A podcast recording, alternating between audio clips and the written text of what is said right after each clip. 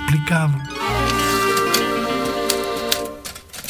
MDM, Movimento Democrático de Mulheres, é uma associação portuguesa histórica cujas raízes têm origem em vários grupos que lutaram pelos direitos das mulheres em Portugal. Fizeram oposição ao regime de Salazar, surgiu com o objetivo de lutar por melhores salários, melhores condições de vida e de igualdade de direitos. Mas a revolução Somos nós que temos que fazer. Porque, apesar da forte repressão, esta associação sempre se manifestou contra a guerra colonial, contra a censura e contra a política injusta.